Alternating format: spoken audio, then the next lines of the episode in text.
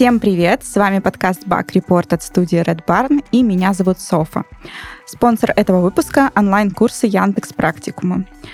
И сегодня мы хотим поговорить про математику для анализа данных, как же не математику учить математику и перестать ее бояться, и как же с ней дальше работать. А также разберем, что нужно знать взрослому человеку для того, чтобы изучить математику.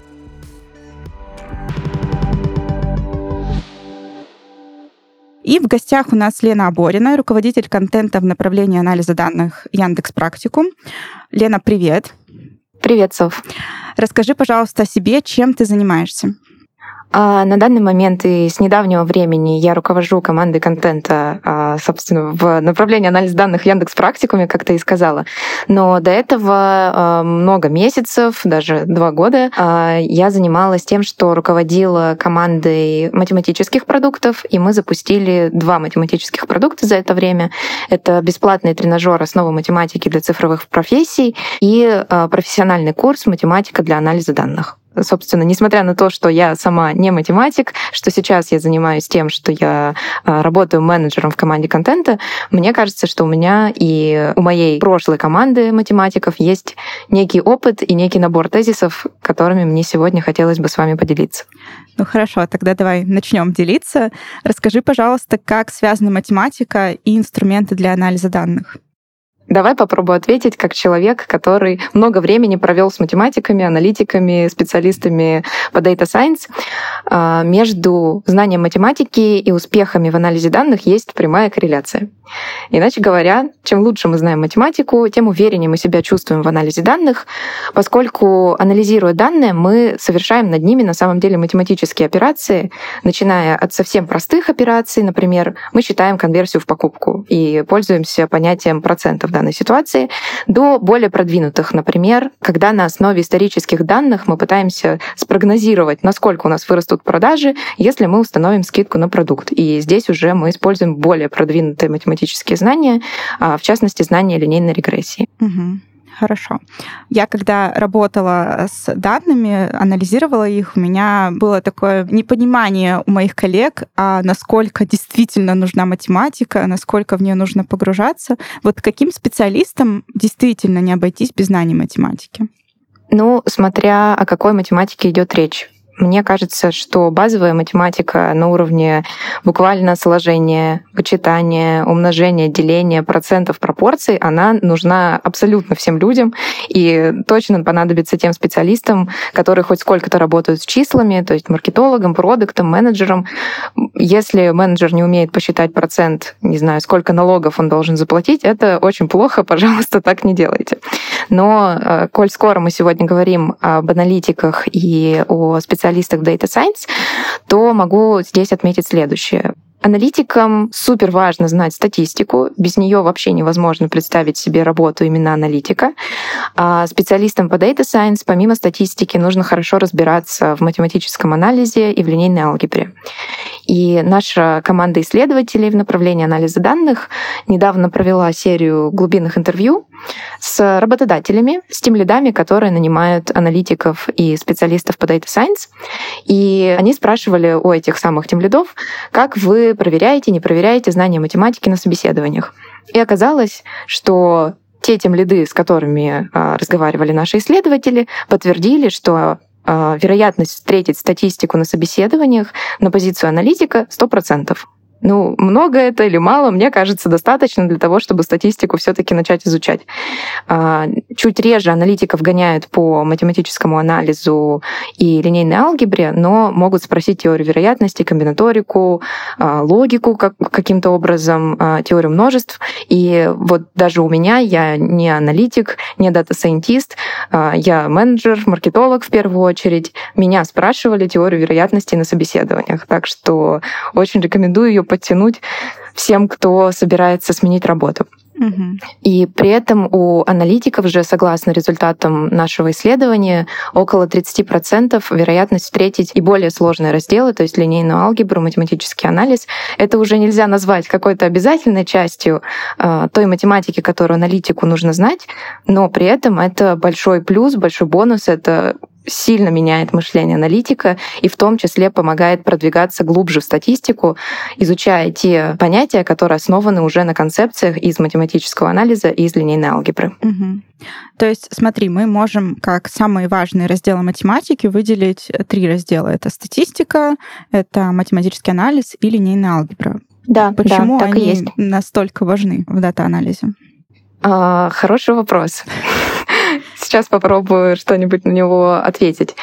Ну, эм, статистика занимается тем, что изучает э, закономерности в данных, а закономерности в данных это и есть источник информации для аналитика, с которым он может поработать и в итоге принести работодателю своему какие-то выводы из этого и в дальнейшем, возможно, по-хорошему принести пользу бизнесу, в котором он работает.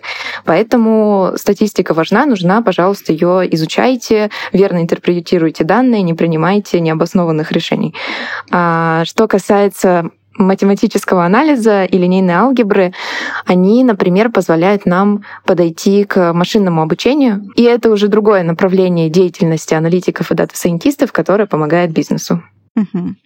Ты рассказала про очень интересное исследование, ваше общение с тем лидами и так далее. А различаются ли требования к знанию математики к человеку, который идет на позицию джуна или на позицию синьора? Это очень хороший вопрос, и это интересный вывод из нашего исследования, согласно которому работодатели не разделяют требования к знаниям математики в зависимости от грейдов. То есть вопросы по статистике будут попадаться и джунам, и мидлам, и сеньорам.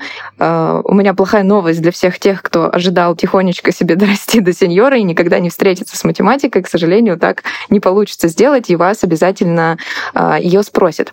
Но что здесь важно понимать, что у вас будут отличаться сюжеты математических задач. Из-за того, что у джуна опыта работы с бизнесом либо нет вообще, либо его совсем немного, то, скорее всего, дадут какие-то задачи более академические, имеющие мало какого-то практического применения именно в работе.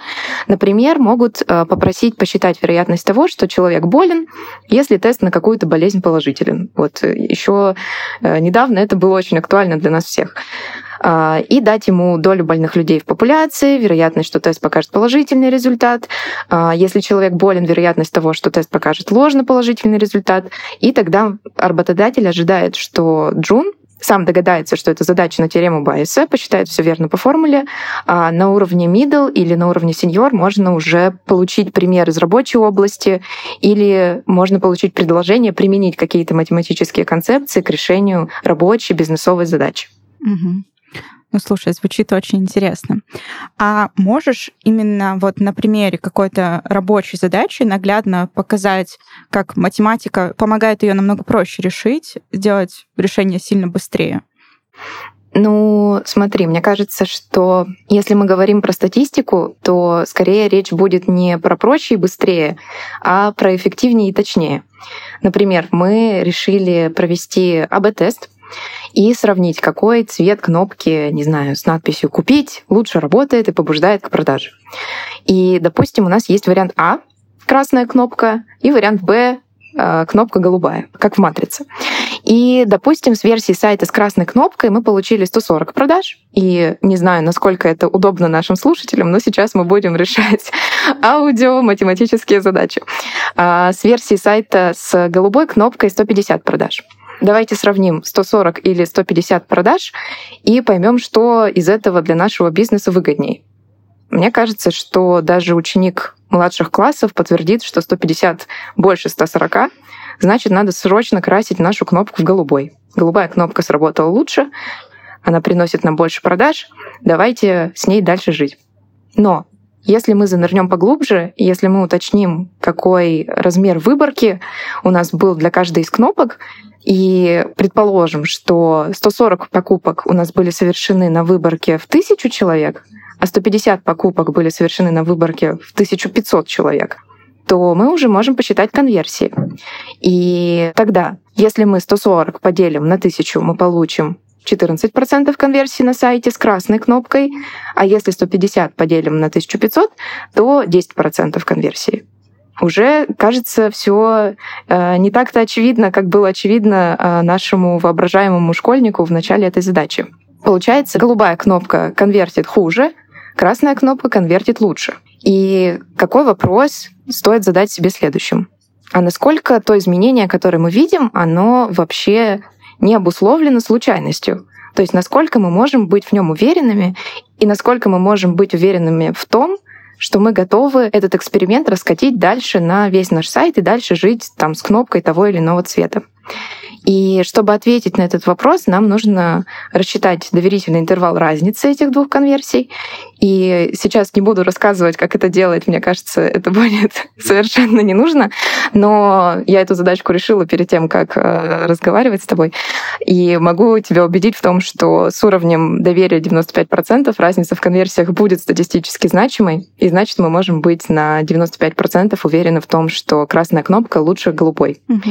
И такой подход, конечно, требует больше усилий, чем просто сравнить два варианта между собой по числу покупок. Если помнишь, вначале у нас побеждала совсем не та кнопка, к которой мы пришли в итоге. При этом знания более простой и базовой математики, они как раз могут помочь быстрее и проще принимать решения, то есть вот то, о чем ты говорила в вопросе. Если мы, например, научимся быстро прикидывать, скажем, мы хотим прорекламировать свой бизнес у блогера, он требует за пост у себя, например, 100 тысяч рублей и говорит, что покажет его людям. Но мы при этом не, не можем знать точно, какая у нас будет конверсия, но можем предположить, прикинуть. Ну, например, у нас очень хороший блогер с высокой конверсией в районе 5%. Получается, что из 100 людей, которым он покажет рекламу, 5 человек купят наш продукт. Но так как мы отдали за рекламу 100 тысяч, поделим их на 5, один платящий клиент обойдется нам в 20 тысяч, и прикинутой стоимости привлечения в целом будет достаточно для того, чтобы быстро оценить, Можем мы как бизнес себе это позволить или нет? Соглашаться нам на такие условия блогера или нет? Поэтому базовая математика, ее хорошее знание помогает проще и быстрее принимать решения в работе, но более продвинутая математика, например, статистика, помогает принимать более точные, более эффективные решения, которые можно будет раскатывать дальше и масштабировать. Спасибо тебе большое за такие примеры. Вот на самом деле первый пример я настолько часто встречала в своей работе, когда приходят маркетологи и говорят, нам срочно нужно перекрашивать кнопку в этот цвет. Ты смотришь эти данные и говоришь, ребят, ну давайте посчитаем. Они такие, не-не-не, вот смотри, тут больше, все, ничего больше делать не будем. Вот. И ну, настолько часто с этим сталкиваешься, так что Думаю, это не только аналитикам нужна эта история, но и ребятам из маркетинга тоже стоит подтянуть статистику. Либо звать аналитика на помощь периодически. А, да, да. Хорошо, спасибо тебе большое. Ну вот теперь, как человек, э, не знаю, маркетолог, который послушал предыдущий твой пример, но вообще не знаком с математикой, вот как не математику начать учить математику, перестать ее бояться, потому что чаще всего ты смотришь, господи, что же это такое, и начать с ней работать. Первым делом нужно убедиться, что математика действительно нам нужна, и мы действительно хотим ее изучить для прохождения собеседования или для решения рабочих задач. Возьмем, например, того маркетолога, о котором ты говоришь, и он может быть заинтересован в том, чтобы проводить АБ-тестирование по уму в соответствии со всей той математикой, которая за ним стоит. Но при этом на сегодняшний момент у него есть следующая математика в наличии. Он уверенно владеет математикой на уровне 7-8 класса школы. Столько у него осталось. Он умеет умножать, он умеет решать простые уравнения, он умеет работать с процентами. Это неплохой багаж, он не нулевой. С ним уже можно начинать работать. И этот багаж школьных знаний — это наша точка А, в которой мы находимся сейчас. Мы хотим попасть в точку Б, где мы хотим решить задачу об тестировании с помощью математики. Для того, чтобы начать проводить АБ-тестирование, хорошо бы разобраться, что такое доверительный интервал. Но если мы поищем формулу доверительного интервала, мы немедленно убедимся в том, что нам нужно знать, что такое вероятность, что такое уровень значимости, что такое выборочное среднее и так далее. Вопросами вероятности, как несложно догадаться, занимается теория вероятностей, а вопросами всего остального, что я перечислила, типа выборочного среднего уровня значимости и так далее, всем этим занимается статистика. И что мы получаем? Прежде чем попытаться вскарабкаться на гору, где мы выполняем задачу об тестировании, нам нужно изучить статистику, а перед тем, как изучили мы статистику, нужно понять и уверенно владеть теорией вероятностей. Мы помним, что чтобы посчитать вероятность случайного события, нам нужно число благоприятных исходов разделить на число всех исходов эксперимента. Но как нам определить, какие исходы будут благоприятными? Как их выбрать из множества всех возможных исходов. В этом нам помогает раздел математики под названием комбинаторика, и ее хорошо бы освоить перед теорией вероятностей. Я буду все время повторять одно и то же, чтобы вы эту лестницу могли у себя в голове вообразить. То есть комбинаторика, дальше теория вероятностей, дальше статистика, дальше финал решения рабочей задачи э, с помощью математики. Но прежде чем с помощью комбинаторики из множеств выбирать всякие элементы, хорошо бы понимать, что такое множество, какие операции над ними можно совершать, и на эти вопросы отвечает теория множеств. Вот четыре ступеньки, которые мы построили с вами от школьного уровня математики до статистики и решения рабочей задачи, в частности, об-тестирования с помощью математики.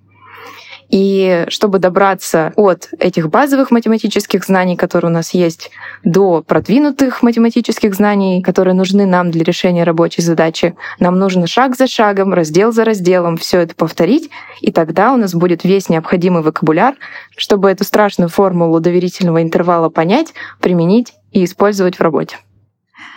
А, хорошо. А если вот я все-таки какой-то айтишник, я там программист, у меня есть какие-то знания математики, но я понимаю, что мне их недостаточно. Ну, например, я занималась э, бэкэндом, чем-нибудь таким. И тут я решила, что я хочу немножечко свернуть э, свой путь и пойти э, в data -анализ, data science. Но у меня уже какие-то знания есть с чего мне начинать изучение в таком случае, и насколько это вообще может быть эффективно. Понятно, что когда мы там в школе учим математику, в нас это как-то заходит, потому что, в принципе, знаний тогда еще не очень много, они просто накапливаются, накапливаются. А я уже такой состоявшийся специалист, насколько вообще может быть эффективно то, что я сейчас возьму и вот с нуля, с того нуля, о котором ты говоришь, начну это все изучать. А, чтобы понять, достаточно знаний у тебя или нет, хорошо бы их продиагностировать, потому что то, что для тебя может быть достаточным, будет недостаточным для меня и наоборот.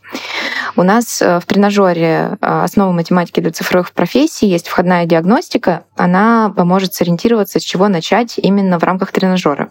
Если в рамках этой диагностики покажется, что все разделы вам знакомы, всем вы владеете, пожалуйста, отодвиньте тренажер и переходите уже к более профессиональному нашему продукту математики для анализа данных. У нас там также есть это нельзя назвать диагностическим тестом, это скорее симуляция математической секции собеседования.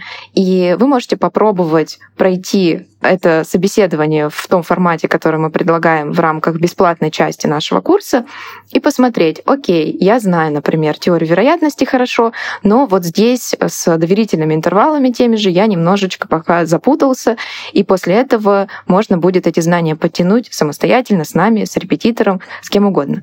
Короче говоря, отвечая на твой вопрос, а, во-первых, нужно понять, какие знания у нас действительно остались, во-вторых, попробовать их продиагностировать так или иначе, и я знаю, знаю, что, например, репетиторы, когда начинают заниматься со взрослыми, они тоже предлагают решать какие-то тесты. И так задачи за задачей, задачи за задачей, они пытаются найти то пространство математическое, в котором вы чувствуете себя уверенно, то, где вы еще пока плаваете, и то, которое вам недоступно совсем, но куда вы сможете прийти, если будете заниматься математикой а, с нами и самостоятельно или с репетиторами.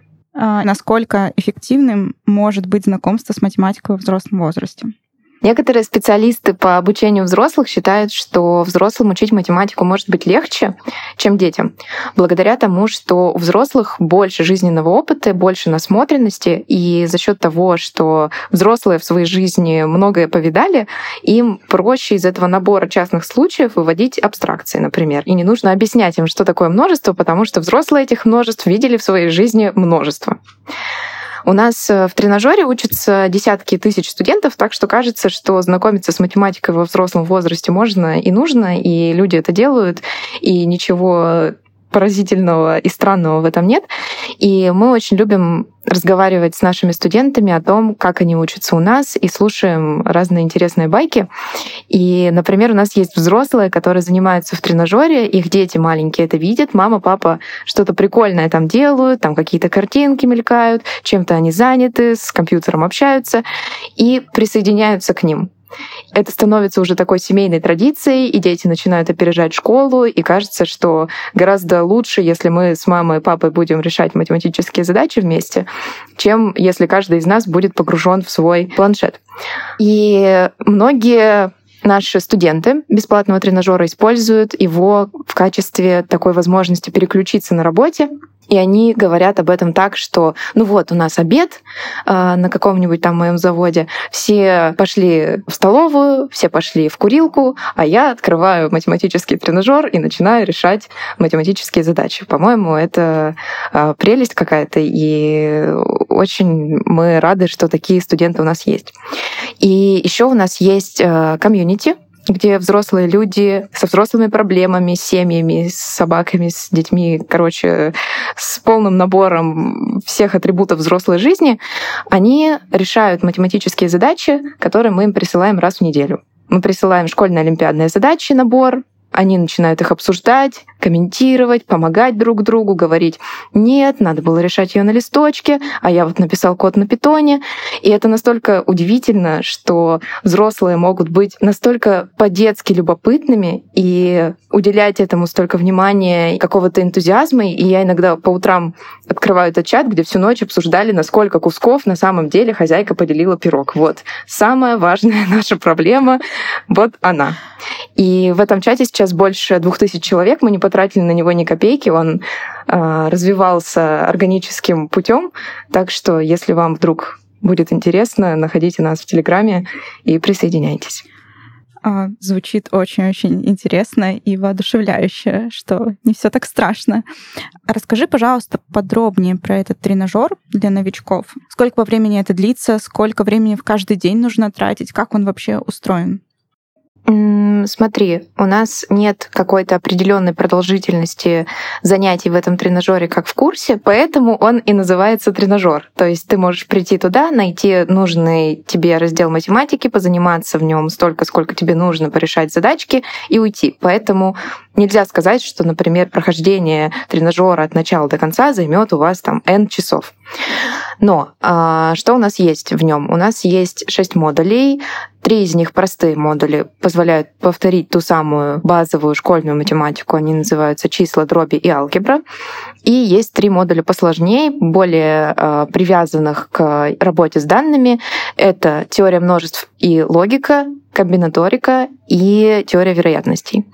И ну, чтобы дать какую-то хотя бы примерную оценку того, сколько времени это может занимать, на прохождение одного модуля уходит от 20 до 30 часов. То есть там довольно много уроков, довольно много задач, но большой плюс, как мне кажется, заключается в том, что ты можешь пропускать уроки целиком и переходить на те уроки, которые представляют для тебя наибольший интерес, и, в общем-то, начинать с любого места и тусоваться там столько, сколько душе угодно. И в тренажере у нас достаточно много практики, то есть в общей сложности там больше 1600 задач практических, которые можно решить. И наши студенты постоянно просят нас добавлять еще и еще, и мы это делаем. В общем, это такой большой источник и математической теории, и практики, которым могут пользоваться все люди, поскольку он абсолютно бесплатный. Пожалуйста, приходите, повторяйте ту математику, которая вам нужна. К нам, например, приходят взрослые, у которых были проблемы с математикой в школе очень серьезные. То есть можно, наверное, даже сказать, что у них есть а, так называемая математическая тревожность. То есть они не уверены даже в самых простых каких-то вычислениях. То есть там проблемы, не знаю, с умножением, с э, какими-то, а, не знаю, простейшими операциями. Вот. Они каким-то образом перебороли этот страх, пришли к нам, начали заниматься и начали с самых-самых первых уроков. У нас самый наш первый урок в теме числа, которая самая простая, начинается с того, что нужно посчитать количество собачек на картинке. Ну вот, то есть вот с такого уровня мы начинаем, и эти взрослые люди приходят и шаг за шагом осваивают всю эту математику, и потом пишут нам, что если бы такой тренажер или такой способ повествования существовал, когда они учились в школе, они бы не боялись математики, они бы не поступили на тот факультет, куда они хотели только из-за того, что там не было математики, они бы спустя 20 лет работы на нелюбимой работе не решились переходить в IT после того, как они восстановили математические навыки в нашем тренажере. И, короче говоря, много времени себе бы сэкономили и пошли заниматься бы и перешли в IT-профессию гораздо раньше, чем они сейчас это могут сделать. Вот. А как он устроен? То есть там какие-то тесты или там выбор ответов, или ты пишешь задание на листочке, отсылаешь, тебя проверяют?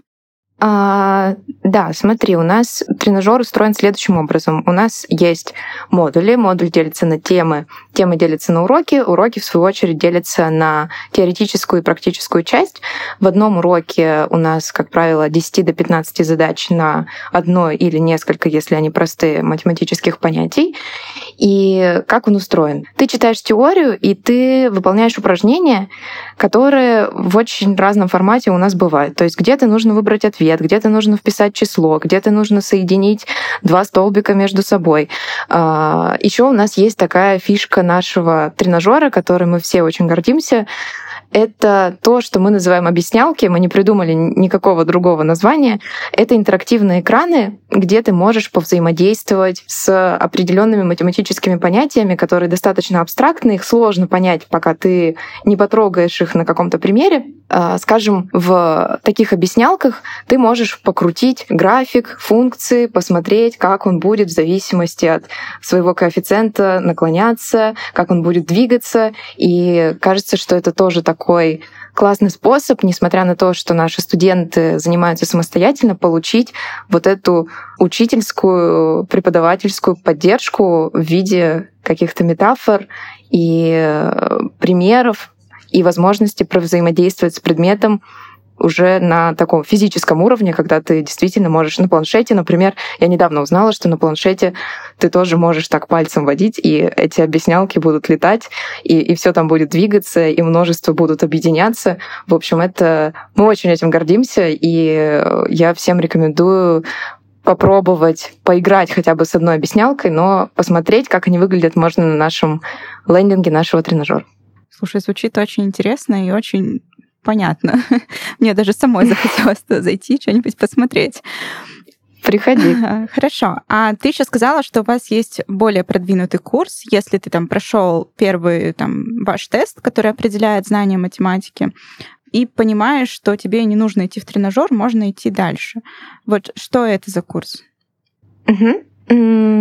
Этот курс называется «Математика для анализа данных», и в отличие от нашего бесплатного тренажера, он платный, поскольку там у нас уже есть поддержка в лице преподавателей, в лице практикующих аналитиков и специалистов по Data Science с большим бэкграундом в математике.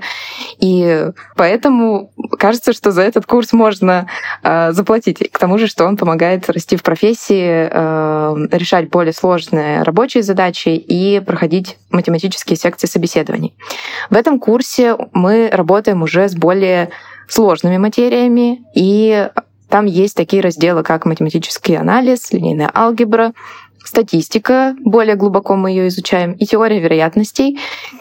И мы даем на этот курс 4 месяца, но так как мы убеждены в том, что с математикой не нужно торопиться, и что каждый ее осваивает в своем темпе, и что очень важно дать ей усвоиться, и всякие радикальные идеи, типа возьму отпуск на две недели и буду с утра до ночи заниматься математикой, и все выучу за раз, нам они кажутся не очень разумными. Поэтому Четыре месяца мы отводим на прохождение курса как минимальное количество времени, но вы можете писать э, и общаться со своими преподавателями в течение шести месяцев, а доступ к материалам курса у вас остается навсегда потому что никогда не знаешь, когда она тебе пригодится, когда придется освоить какие-то пререквизиты. И это была такая важная, наверное, для нас идея, которую мы сумели транслировать через э, этот продукт. А, а как устроен этот курс? То есть там лекции, угу. вместе обсуждаете с другими учениками что-то или как?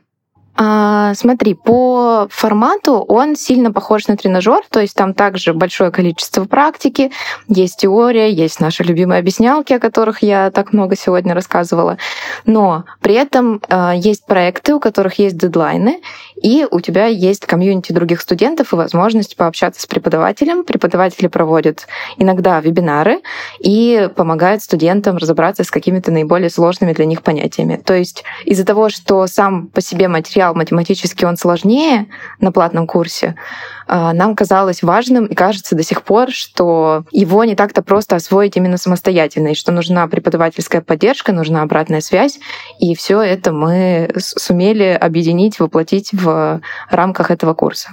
А, ну, слушай, мне кажется, это очень здорово, что вы прям даете возможность полностью пройти вот этот путь, о котором мы с тобой говорили, что прям с самых-самых азов э, с помощью вашего онлайн-тренажера, и потом на более сложную историю перейти и, по сути, овладеть всеми инструментами для э, data-анализа и data science.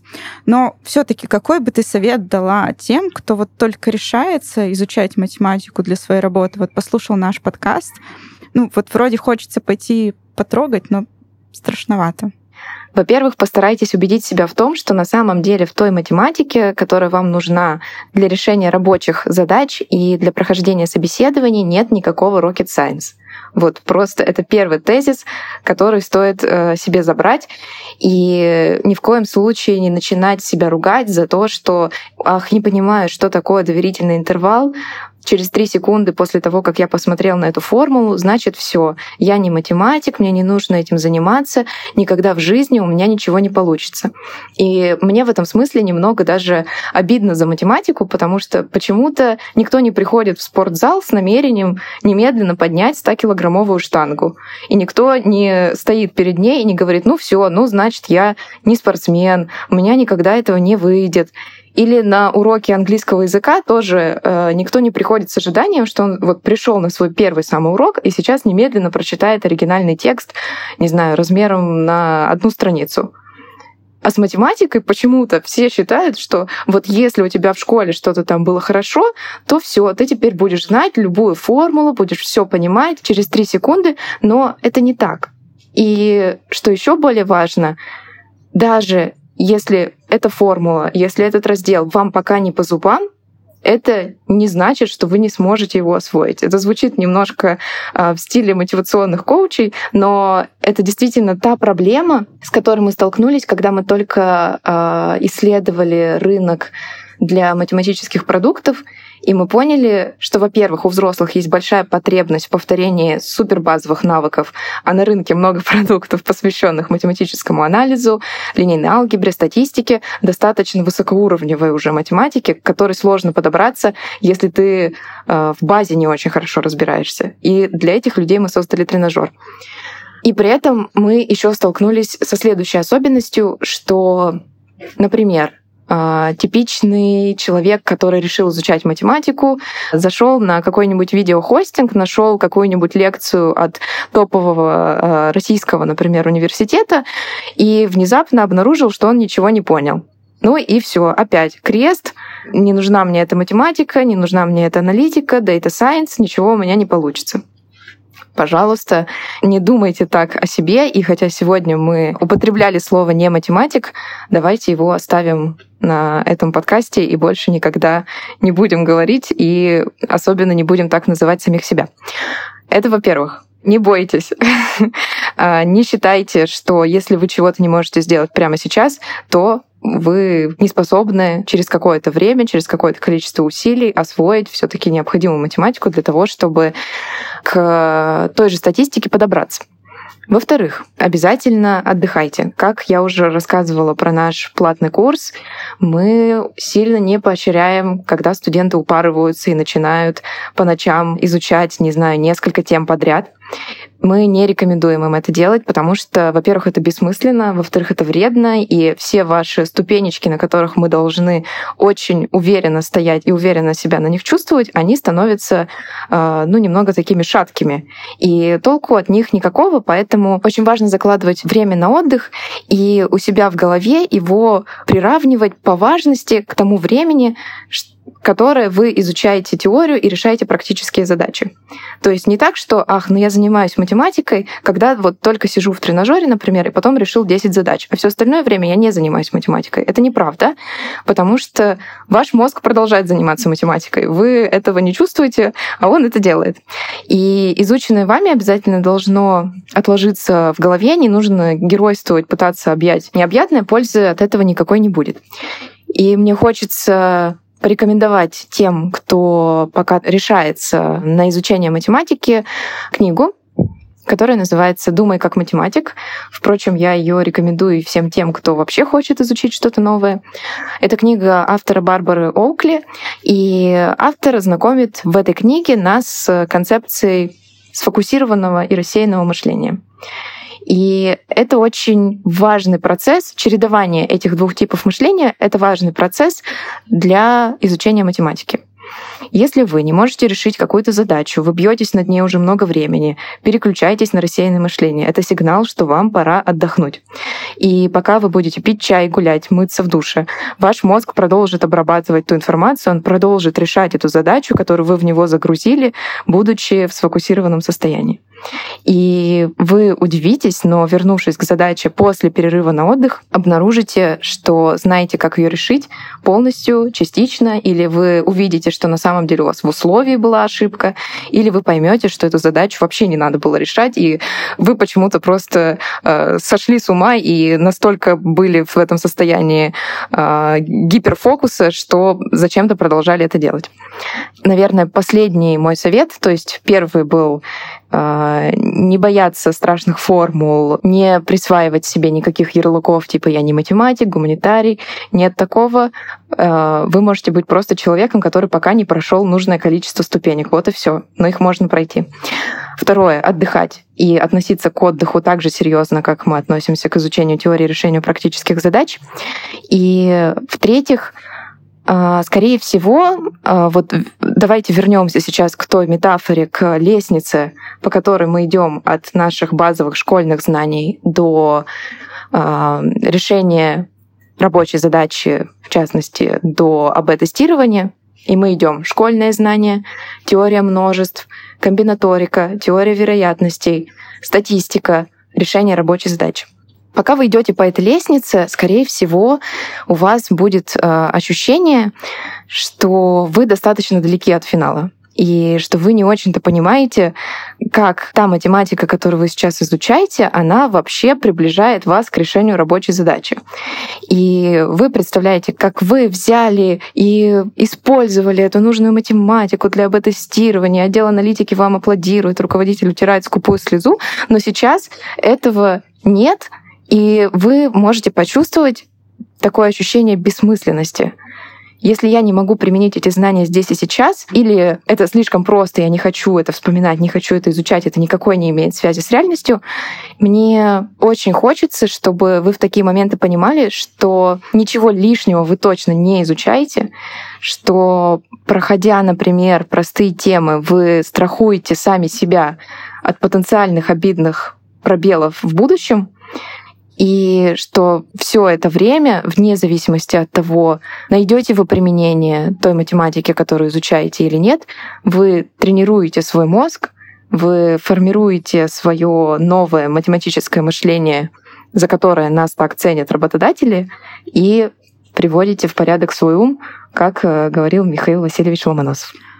А, спасибо большое, Лена. Я думаю, это был очень-очень четкий план и очень хорошие советы. Спасибо тебе большое, что поделилась с нами этим. Вам спасибо, что позвали. А с вами был подкаст Бак Report. Сегодня мы обсуждали математику для анализа данных. Слушайте нас на всех платформах, оставляйте комментарии и ставьте лайки. Скидка на курсы от Яндекс Практикум доступна по ссылке. Переходи, заполняй форму и забирай. Всем пока!